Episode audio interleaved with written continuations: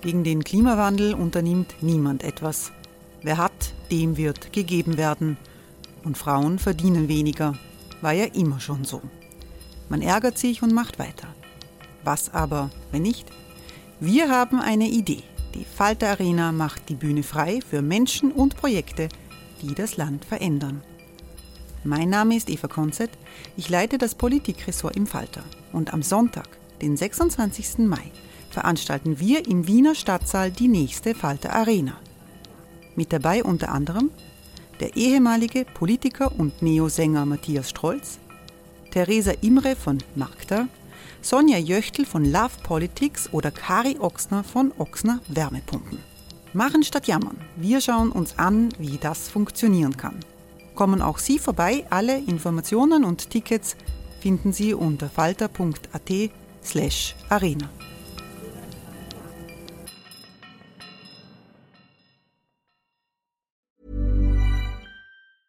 Ryan Reynolds here from Mint Mobile. With the price of just about everything going up during inflation, we thought we'd bring our prices down. So to help us, we brought in a reverse auctioneer, which is apparently a thing. Mint Mobile unlimited premium wireless. Have to get 30, 30, bit to get 30, bit to get 20, 20, 20, bit to get 20, 20, bit to get 15, 15, 15, 15 just 15 bucks a month. So, Give it a try at mintmobile.com slash switch. $45 upfront for three months plus taxes and fees. Promo rate for new customers for limited time. Unlimited more than 40 gigabytes per month. Slows. Full terms at mintmobile.com.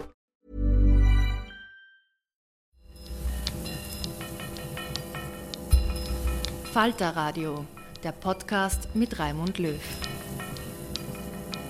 Sehr herzlich willkommen, meine Damen und Herren, zum Falterradio für Samstag, den 15.06.2019. Fortnite ist das meistgespielte Computerspiel der Welt.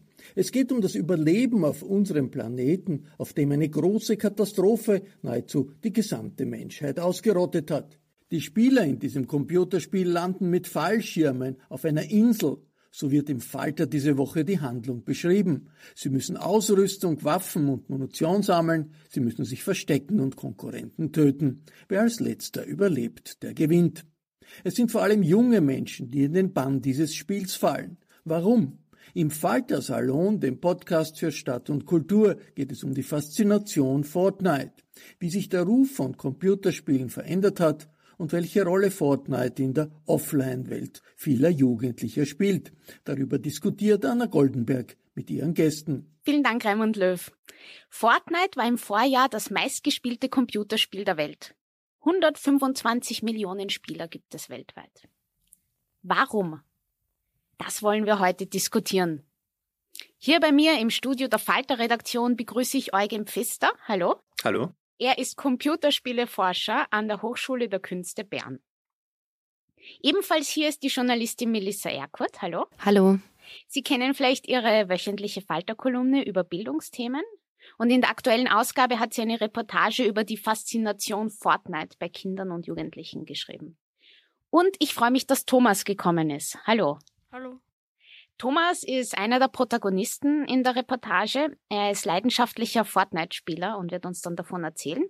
Ähm, weil er erst zwölf Jahre alt ist, haben wir uns entschieden, nur seinen Vornamen zu nennen. Okay, fangen wir einmal an. Erklären wir, indem wir erklären, was Fortnite ist.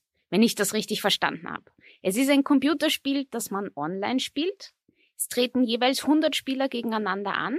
Sie landen auf einer Insel und müssen alle anderen töten. Und zum Schluss kann nur einer oder eine überleben. Ähm, es geht also jeder gegen jeden. Ähm, Thomas, habe ich das richtig erklärt? Ja. Und wann hast du das erste Mal von Fortnite gehört? Ähm, also durch meine Klassenkameraden ähm, und auch auf YouTube, äh, weil da in den Trends das sehr oft vorgekommen ist. Und kannst du beschreiben, was dann der spannendste Moment beim Spielen ist? Ähm, also erstmal das ähm, Herausfordern seiner Fähigkeiten sozusagen. Ähm, und auch, dass man, äh, finde ich, sehr schnell sieht, dass man sich da verbessern kann, wenn man öfters spielt. Verbessern beim, beim Kämpfen oder beim ja. Herumlaufen? Okay. Also es geht auch sehr stark um Bauen ähm, und nicht nur um äh, Zielgenauigkeit. Ähm, Bauen, was baut man da? Ähm, also äh, verschiedene Plattformen oder Wände oder Treppen. Um sich zu beschützen. Genau. Und es gibt da wirklich Leute, die ähm, da extrem gut damit umgehen können. Also äh, wenn man sich da so ein Video anschaut von äh, Ninja, das ist der beste Spieler, ähm, dann merkt man ziemlich schnell, dass ohne Bauen der wahrscheinlich nur halb so gut wäre. Stichwort Bauen und Stichwort ähm, Waffen. Das äh, Fortnite ist ja an sich gratis, aber wenn man seine Spielfigur besser machen will, dann kauft man ja Ausstattung dazu. Das sind sogenannte Skins. V-Bucks, um die man sich dann äh, Skins kauft, kaufe ich mir eigentlich nicht. Äh, ich habe mir nur Rette die Welt gekauft. Das ist ein zweiter Spielmodus, der eben kostenpflichtig ist. Äh, und in dem kann man diese V-Bucks auch verdienen. Ähm, und das finde ich definitiv sinnvoller, weil ähm, den kauft man sich einmal und dann erhaltet man dort regelmäßig äh, V-Bucks. Also es ist eigentlich V-Bucks, das ist die Währung, Genau. um die man diese zusätzliche Ausstattung kauft. Ja. Die Skins. Ähm, in deinem Artikel stand, Melissa, dass der drei Milliarden Dollar Gewinn gemacht hat, der Hersteller von Fortnite. Und ähm, die, diese Skins, die, die spielen ja eine wichtige Rolle auch jenseits des Profits. Welche? Ja, die verbessern eigentlich nicht das Spiel oder machen die Figur nicht besser, sondern äh, das ist eher wie so ein Statussymbol. Also da, da schaut die Figur besser aus, kriegt einen Rucksack oder coole Schuhe und das ist, die Jugendlichen geben dann ein bisschen damit an und äh, reden dann auch im, in der Offline-Welt miteinander darüber und ähm, beneiden sich irgendwie um die um diese Skins. Du hast das transmediale Effekte in, in deiner Geschichte genannt. Kannst du erklären, was, was damit gemeint Es ist? gibt Fußballspieler, die den Floss, das ist der Siegertanz von Fortnite, äh, aufführen, ähm, Promis, die das spielen, also Vorbilder von Jugendlichen, die einfach auch für Fortnite stehen, für die Marke, indem sie einfach in ihren Social Media äh, Accounts zeigen, dass sie das auch zocken. So, so hat sich das ist irgendwie in die Offline-Welt rübergeschwappt. Und ähm, es gibt auch diese Firma Nerf, die haben so ähm, Spielzeugpistolen, äh, einem in Kooperation mit Fortnite. Äh, Das heißt, wenn Kinder nicht äh, zocken, dann ähm, reden sie über Fortnite, spielen das nach, ähm, spielen irgendwie, ich habe mit einer äh, Pädagogin gesprochen, die hat gesagt, ihre Kinder spielen das draußen im Garten nach. Also sie spielen Fortnite in der realen Welt nach. Eugen Pfister, ist sowas normal für ein Computerspiel, dass, dass sich das dermaßen in, eben in die reale Welt ähm, überträgt? Und zweite Frage, machen Hersteller sowas absichtlich oder passiert das einfach? Also kurz, äh, kurze Antworten wären in beiden Fällen ja. Es ist normal, wobei es halt, es wird immer ähm, stärker einfach. Also bei Fortnite hat es jetzt halt eine viel größere Reichweite noch gehabt. Aber es war ja schon früher so, dass äh, Computerspielfiguren dann einfach auch in Filmen, Serien übernommen wurden. Äh, ziemlich früh hat man sie dann auf T-Shirts gedruckt und äh, auch Spielzeug dazu gemacht. Also es gibt es ja schon sehr lange, diese, dieses Cross-Merchandising auch. Das ist auch gewollt. Ähm, ganz äh, akut denke ich an Tomb Raider und die Lara Croft, die ja schon, wann war das, im Ärztevideo aufgetreten ist, vor Ewigkeiten. Und ähm, ich denke, was das zeigt, ist auch, dass ähm, es ist auch, man zeigt, dass man halt am Puls der Zeit ist, wenn man sich da auskennt. Und deswegen, glaube ich, erzählen das die Fußballer dann auch sehr gerne, weil früher hätte man, glaube ich, nicht so viel darüber geredet, dass man jetzt einfach eine Nacht verloren hat, wo man Computer gespielt hat, aber jetzt wird damit angegeben, dass man viel Zeit im Fortnite verbringt und äh, da auch seine Skills weiterentwickelt hat. Also ich, das ist einfach, äh, wir können die Medien auch nicht mehr äh, so leicht voneinander trennen. Es schwappt alles ineinander über. Es geht ja auch in die andere Richtung. Es gab dann ja äh, zwei, glaube ich, Gerichtsfälle, wo ähm, Fortnite geklagt wurde, weil sie Tänze übernommen haben von Fernsehfiguren, vom äh, Donald Pleasance aus Scrubs, der ja immer äh, The Turk, der in Scrubs auch immer seine Tänze hatte, da wurde ein Tanz kopiert und der vom, und jetzt muss ich kurz überlegen, vom Carlton aus äh, The Fresh Prince. Der hat geklagt, weil sein Tanz übernommen wurde und dann gekauft werden konnte, halt mit V-Bucks im Spiel. Also es ist ja, es geht in beide Richtungen, diese transmedialen Übertragungen. Und die zweite Frage, ähm, inwiefern es gesteuert ist, es ist sehr gesteuert. Natürlich will das das Unternehmen, weil damit kriegt es das Fortnite braucht gar nicht so viel Werbung machen, weil die Werbung geschieht von selbst. Weil halt durch die Fußballspiele, dadurch, dass, ähm, und ich weiß jetzt leider nicht mehr, wer es war, aber ein Fußballtrainer seinen Fußballern verboten hat, Fortnite zu spielen, das ist ja eine grandiose Werbung. Ähm, aber es ist auch immer ein Glücksfall, ob so etwas dann auch funktioniert, weil versuchen tun es alle äh, Entwickler, weil natürlich will man, dass möglichst viele Leute das spielen, dass möglichst viele Leute Geld ausgeben. Es ist halt die Frage, ob es funktioniert. Und Fortnite ist halt so ein faszinierender Fall, weil da hat irgendwie alles geklappt. Und es können auch nicht alle genau erklären, warum es gerade dieser Spiel war und nicht zwei, drei andere, die sehr ähnlich waren. Ja, eine, eine, ein, ein wichtiges Werbemittel sind ja diese YouTube-Videos, die sogenannten Let's Plays. Ähm, Thomas, du hast auch einen YouTube-Kanal. Kannst du uns erklären, was auf dem zu sehen ist? Also eben Let's Plays, Videos, wo ich äh, rede und währenddessen Computerspiele spiele. Also man kann die dann verschieden gestalten. Also ähm, zum Beispiel Ninja, ähm, also der beste Fortnite-Spieler, hat deswegen so viele Abonnenten, weil er eben der beste Fortnite-Spieler ist. Und es gibt dann eben YouTuber wie Hand of Blood, der ist jetzt nichts der Beste oder so, sondern der gestaltet seine Videos einfach extrem lustig. Also das heißt, man schaut die sich an und, und lernt die Tricks der anderen. Oder was, was ist daran so faszinierend? Genau. Es ist auch ein Unterhaltungsformat geworden. Der Jack Black hat jetzt sein, äh, seine Rückkehr letztes Jahr gehabt, indem er auch einen Let's Play-Kanal gemacht hat. Also ich schaue sie auch sehr gerne. Es ist einfach manchmal sehr beruhigend, da zuzuschauen und nicht selbst spielen zu müssen. Teilweise ist es auch so, dass man gar nicht mehr die Zeit hat, alles zu spielen. Dann schaut man sich lieber ein Let's Play an, ab einem gewissen Alter. Äh, und äh, das hat auch früh begonnen. Äh, Conan O'Brien hat auch immer sehr lustig, also der ist völlig unfähig in jedem Computerspiel und das ist aber also für Spielerinnen und Spieler extrem lustig zuzuschauen. Hören wir mal kurz in Thomas Let's Play Kanal hinein.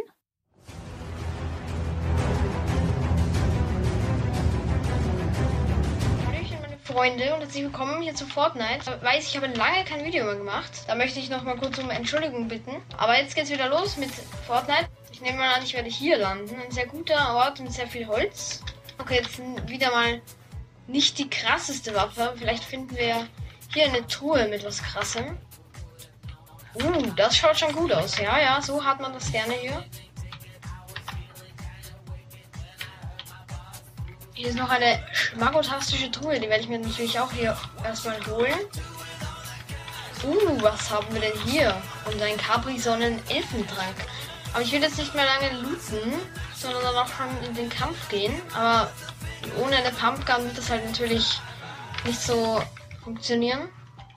Ich, ich frage mich, ob es eigentlich auch mit dem... Ja, äh, Melissa, in deiner Geschichte kommen mehrere Familien zu Wort, ähm, bei denen Fortnite sucht ein Problem ist. Waren die der Anstoß äh, auch für deine Recherche über den Artikel? Nein, ich habe selber einen Schüler gehabt. Ähm, ich unterrichte auch und habe gemerkt, dass der irgendwie die Leistung ist abgefallen. Er war total motivationslos, hat gar keine Lust mehr gehabt auf Schule, nicht mal einen Stift mitgenommen. Und äh, in der Unterhaltung mit ihm ist rausgekommen, dass er eben seit er Fortnite spielt, einfach keinen Bock mehr auf gar nichts hat. Er will nur noch nach Hause und weiterspielen. Und da habe ich eine Kolumne drüber geschrieben und äh, Leute gefragt, ob sie denn einen Ratschlag haben. Und dann habe ich so viele äh, Leserinnen E-Mails bekommen, wirklich wahnsinnig viele, die einerseits tolle Ratschläge hatten, aber vor allem auch geklagt haben, dass sie ein Problem mit ihren Fortnite spielenden Sohn, weil man muss sagen, spielen noch immer mehr, viel mehr Burschen als Mädchen haben. Und deswegen habe ich den Artikel dann geschrieben. Und was ist es an Fortnite, das so süchtig macht? Ich habe also ich habe die durch diesen Artikel und durch die vielen Gespräche mit den Jugendlichen die Erfahrung gemacht, dass es das ist, dass es irgendwie alle spielen und dass es eine auch junge Zielgruppe vor allem spielt. Also das ist ja ähm, es spielen 10, 11-Jährige, auch wenn es ab 12 empfohlen ist. Also spielen Volksschulkinder spielen das schon und ähm, das heißt man kriegt es überall mit ähm, und möchte das dann auch und es geht ganz vielen darum ähm, es ist halt also eine comicartige Grafik und man verliert sich ein bisschen darin, ähm, weil es wirkt gar nicht so aggressiv und gefährlich und ähm, man, wie, wie Thomas schon erklärt hat, man baut sich etwas auf und es hat, es hat kein Ende. Es kommt, es geht immer weiter, du kannst es nicht durchspielen. Also zum einen ist das Spiel natürlich in der Entwicklung schon darauf ausgelegt gewesen, dass man es ewig lang weiterspielt. Weil es ist Free-to-Play, das heißt, die, die alte Logik war, man verkauft ein Spiel, das halt dann bei den Konsolen so 60 Euro gekostet, also teuer ist. Dann hat man es halt gespielt und dann hat man sich ein neues Spiel gekauft. Und äh, Spieleentwicklung ist mittlerweile extrem äh, kostenintensiv. Und äh, jetzt wird halt eine neue, äh, ein neuer Weg gefunden worden, nämlich das Free-to-Play. Also man äh, bietet das Spiel gratis an und holt sich das Geld dann im Spiel. Und das sind dann auch die die Phasen, wo es sehr problematisch werden kann und wo auch sehr viel halt Suchtpotenzial entwickelt wird, auch absichtlich, damit man halt länger dran bleibt. Also es ist vom Aufbau her so, dass man einfach dranbleiben soll. Die, die Partien sind ja extrem kurz, die sind einfach schnell vorbei. Aber wie, man, wie kurz ist da kurz? Naja, wenn ich spiele, kann I'm Sandra, and I'm just the professional your small business was looking for. But you didn't hire me because you didn't use LinkedIn jobs. LinkedIn has professionals you can't find anywhere else, including those who aren't actively looking for a new job, but might be open to the perfect role, like me. In a given month, over 70% of LinkedIn users don't visit other leading job sites. So if you're not looking on LinkedIn, you'll miss out on great candidates like Sandra. Start hiring professionals like a professional. Post your free job on linkedin.com/people today. Es ganz kurz sein, weil dann bin ich nach zwei Minuten draußen. Ähm, ich weiß nicht, Weil wie, du getötet weil wurdest. ich ziemlich schnell getötet werde, wenn 100 gegen 100 spielen. Dann, deswegen war ich dann auch öfter in den Partien, wo zwei Teams gegeneinander antreten, weil da konnte ich getötet worden und wurde dann respawned. Also dann durfte ich nochmal antreten und es ging darum, dass das ganze Team gewinnt. Ich habe gar nicht getimt. Ich würde sagen, 20 Minuten kommt das hin. Thomas, was meinst du? Also ähm, ich würde sagen, wenn man äh, es wirklich bis ins Endgame schafft, also dort, wo dann wirklich nur mehr wenige leben, ähm, dann dauert es circa 20 Minuten. Es kommt natürlich auch auf die Teamgröße drauf an. Also wenn man äh, jetzt in Viererteams spielt, dann dauert es ein bisschen länger. Ähm, aber es kommt so hin, 20 Minuten. Genau, aber es ist ja an sich nach 20 Minuten abgeschlossen. Nur dann ist das Spiel nicht zu Ende, sondern dann äh, kriegt man zuerst so minimale Belohnungen, die ganz normal zu Computerspielen gehören. Das sind zum einen Erfahrungspunkte, so dass man im Level aufsteigt. Äh, zugleich äh, steigt man in einen Tire auf, äh, aber da kommen dann Belohnungen ab gewissen Niveaus. Also wenn man dann im dritten Niveau ist, kriegt man einen neuen Tanz. Wenn man im äh, sechsten Level ist, kriegt man ein neues Emo äh, Emoji, das man machen kann, oder einen neuen Skin. Also Skin ist eigentlich nur das Aussehen. Das kriegt man dann geschenkt. Und vor allem sind die Belohnungen bei Jugendlichen, die irgendwie, irgendwie gerade keine schulischen Erfolge haben. Pubertät ist eh schwierig und man fühlt sich schier und, und, und man streitet sich ständig mit Freunden. Das sind so Belohnungen ähm, dann was ganz Tolles und machen sich auch, steigern ein bisschen das Selbstwert. Also das haben zumindest die Gespräche für den Artikel ergeben, dass das was ausmacht, ähm, wenn man da irgendwie ein positives Gefühl hat. Wobei man dann wieder dafür von Eltern kritisiert wird und sich ständig mit Eltern streitet. Also irgendwie kommt dann auch ein negatives Gefühl wegen Fortnite, weil man so oft mit Eltern streitet, weil die nicht mehr wollen, dass man spielt. Und du hast da auch äh, mit Experten gesprochen. Ähm, was empfehlen die dann, wenn man in der Familie ständig wegen Fortnite streitet? Also zunächst einmal Grenzen vom Vorhinein abklären, wie lange man spielen darf und nicht sagen äh, eine Stunde und dann dreht man ab, sondern man muss berücksichtigen, dass die Runde fertig gespielt wird und nicht mittendrin aufhören. Also deswegen müssen Eltern sensibilisiert werden, was das eigentlich ist und auf gar keinen Fall das Spiel verteufeln oder sagen, das ist so ein Blödsinn, sich das erklären lassen von den Kindern sie zu, und Jugendlichen, sie zu Experten machen, Expertinnen zuschauen und wenn es dann wirklich irgendwie zu viel online ist, dann Offline-Alternativen finden, hat der Psychotherapeut Wagner auch empfohlen. Das heißt, in so Escape Rooms gehen oder auf Spielefestivals, also Interesse zeigen. Ja, Thomas, du hast das ganz gut hinbekommen, glaube ich, mit deinen Eltern, oder? Kannst du ein bisschen erzählen, was bei dir so die Regeln sind beim Computerspielen? Ja, also ähm, ich habe eine tägliche Computerspielzeit von eineinhalb Stunden. Ähm, die kann aber auch manchmal mehr werden, ähm, je nachdem. Also am Freitag zum Beispiel wären es dann oft äh, zwei oder drei Stunden, ähm, weil ich dafür der, unter der Woche weniger spiele. Ähm, ja, ansonsten, ähm, also das erste Mal gemacht habe ich etwas gegen ähm, sozusagen das Suchtverhalten, äh, dass ich draufgekommen bin, dass ich eigentlich äh, extrem wenig Zeit habe. Und dann ist mir erst aufgefallen, ähm, dass ich nicht wenig Zeit habe, sondern dass die Zeit ähm, einfach äh, von was anderem gestohlen wird sozusagen. Nämlich vom Computerspielen. Äh, und dann habe ich mir eben gedacht, okay, ich muss irgendwas machen. Ähm, ja, also das Erste, was ich eigentlich gemacht habe, ist, ich, ich habe mich selbst zurückgehalten, dass ich schnell nach Hause will von der Schule. Bei uns gibt es die Nachmittagsbetreuung ähm, und dort habe ich mich früher eben extrem oft ähm, selbst abgemeldet, weil ich eben schon nach Hause gehen wollte äh, und Fortnite spielen wollte. Ähm, das habe ich dann aber eben äh, aktiv gesagt, nein, das mache ich nicht. Eugen Pfister, ähm, das, das große Bild, ist, ist das jetzt das Spiel, ist Fortnite das Spiel einer Generation? Muss man, das, muss man sich da jetzt mehr Sorgen machen als, als bisher? Und ich frage mich dann auch, so, was ist da jetzt dann der Unterschied, dadurch, dass man am Smartphone spielen kann, auf der Konsole spielen kann, am PC spielen kann, wohingegen ich, als ich ähm, im ungefähr im Alter vom Thomas war, da gab's den Game Boy, der dieses Jahr 30 geworden ist, den konnte man am Game Boy spielen und sonst nirgends. Ähm, fangen wir mal mit, mit was Persönlich an, weil als ich dir jetzt zugehört habe, wie du das erzählt hast, äh, meine Jugend war ziemlich ähnlich, auch mit Computerspielen. Da haben die halt ganz anders ausgesehen und es war nicht online, sondern offline. Aber sehr häufig bin ich auch von der Schule nach Hause gerast und bin dann auch drei Stunden einmal an meinem halt damals IBM PS2 in den äh, frühen 90er Jahren gehangen und habe halt äh, ästhetisch mittlerweile sehr hässliche Spiele gespielt, da bin auch total reingekippt und es war auch das Gleiche, dass ich an der Spiele gedacht habe, während ich in, während ich in der Schule war. Ist zum Glück nie ein Problem geworden für mich. Da hatte ich einfach Glück in dem Fall, ich weiß auch nicht warum. Meine Eltern hatten keine Ahnung davon, haben das alles nicht verstanden, fanden das äh, suspekt. Und ich glaube, das ist so ein bisschen die Konstante, dass man immer Angst hat vor etwas Neuem. Was natürlich ist, also man darf es jetzt nicht runterspielen, es hat extreme Gefahren da, weil es auch neu ist und man noch nicht weiß, was die Gefahren sind. Das ist ja bei, bei Fortnite ist da einfach ein Beispiel dafür, dass es halt beim Multiplayer da ist. Es gibt Suchtverhalten, man kann es vielleicht nicht auf Computerspielsucht reduzieren, sondern es sind immer sehr viele Sachen, die zusammenspielen. Ähm, was du, Melissa, gesagt hast, stimmt auf jeden Fall. Oder Thomas auch. Ich denke, das Wichtigste ist, dass die Eltern sich sehr gründlich damit auseinandersetzen, weil das Wichtigste ist, dass die Kinder die Medienkompetenz kriegen oder die halt Spielkompetenz, dass sie lernen können, selbst sich Grenzen zu setzen und zu wissen, was wie ist. Aber an sich ist es jetzt nicht so anders als früher. Es haben noch früher viel weniger Menschen gespielt was du gesagt hast, der Gameboy war schon so ein erster Moment, wo plötzlich sich das Publikum irrsinnig vergrößert hatte, weil das waren dann nicht mehr nur die ähm, etwas wohlhaberen Buben und Mädchen, die halt einen PC zu Hause hatte, was sicher nicht jeder hatte in den 90er Jahren, sondern der hat sich wirklich verbreitet, der konnte zwischendurch gespielt werden. Da hat es auch begonnen, damals habe ich mitbekommen, dass plötzlich viele Eltern am Gameboy gespielt haben. Also arrivierte Diplomaten sind dann stundenlang aufs Klo zurückgegangen, um Tetris am Gameboy zu spielen.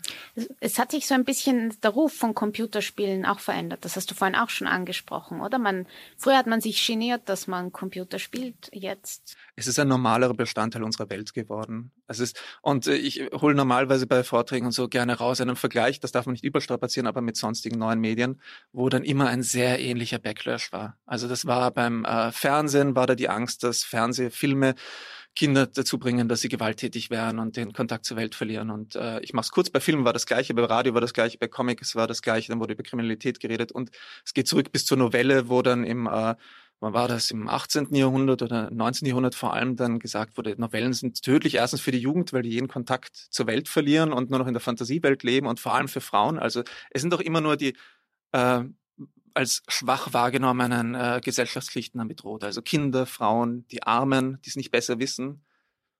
Und das ist gleich, das heißt jetzt aber nicht, dass nicht trotzdem Gefahren da sind. Aber man sollte sich zuerst mal Zeit nehmen, sich genauer anzuschauen und damit auseinanderzusetzen, bevor man mit der Suchtkeule oder der Gefahrkeule kommt. Vielen Dank. Äh, das war die monatliche Episode von Falter Salon, dem Podcast für Stadt- und Kulturthemen. Vielen Dank meinen Gästen Melissa Erkurt, Eugen Pfister und Thomas für die Diskussion. Diese Episode ist noch nicht vorbei. Stefanie Panzenböck hat eine Kulturminiatur vorbereitet. Ich übergebe an Stefanie. Wo findet man Abkühlung? Eine Frage, auf die wir angesichts des nahenden Sommers mehrere Antworten finden sollten. Hier ist eine mögliche. In der Gemäldegalerie des Kunsthistorischen Museums hat es zwischen 24 und 26 Grad Celsius. Viele Besucher hören sich die Geschichten der Bilder über Audioguides an, halten inne, dann gehen sie weiter über den knarrenden Parkettboden zum nächsten Objekt.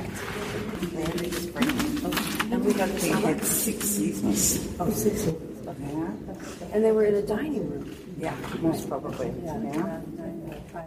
Es ist nicht kalt, aber es herrscht eine angenehme Atmosphäre der Langsamkeit und geistigen Wachheit.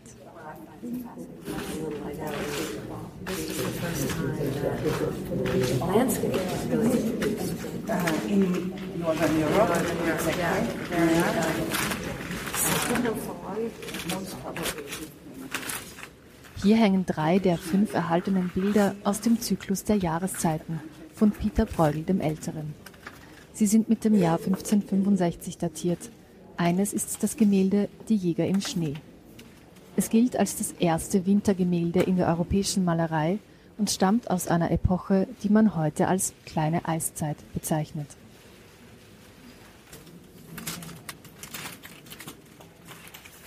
Drei Jäger kehren mit ihren Hunden von der Jagd zurück.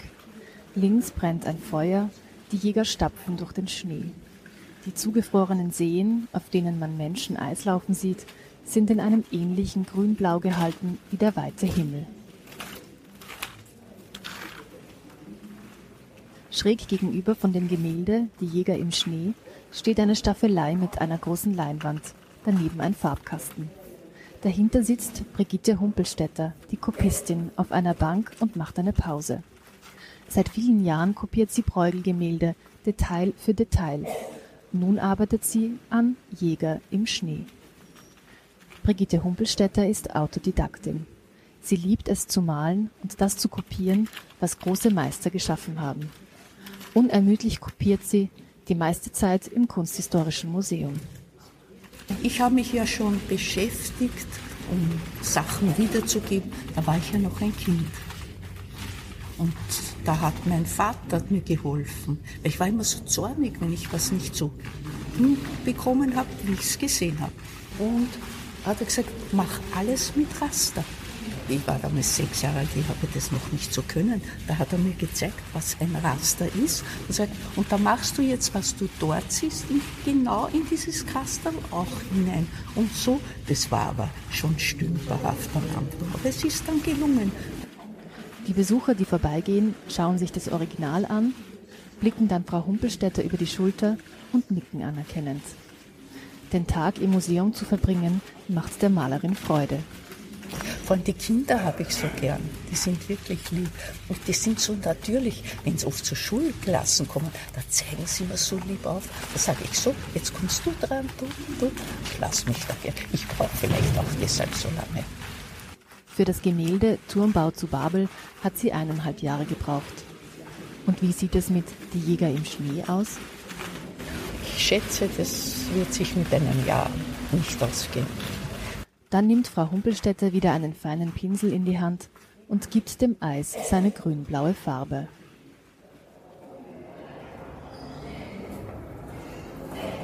Daran zu denken hilft, wenn man aus dem Museum wieder in die Hitze der Stadt hinaustritt.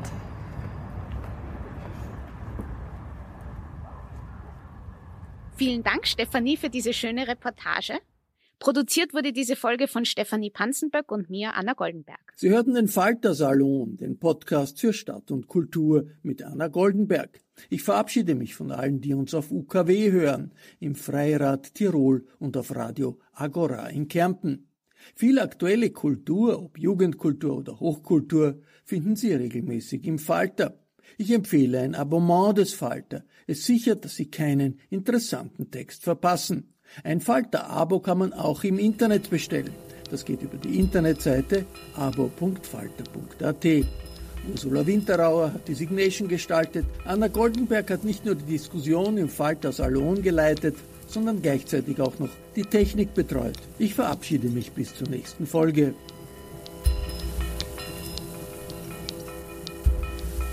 Sie hörten das Falterradio, den Podcast mit Raimund Löw.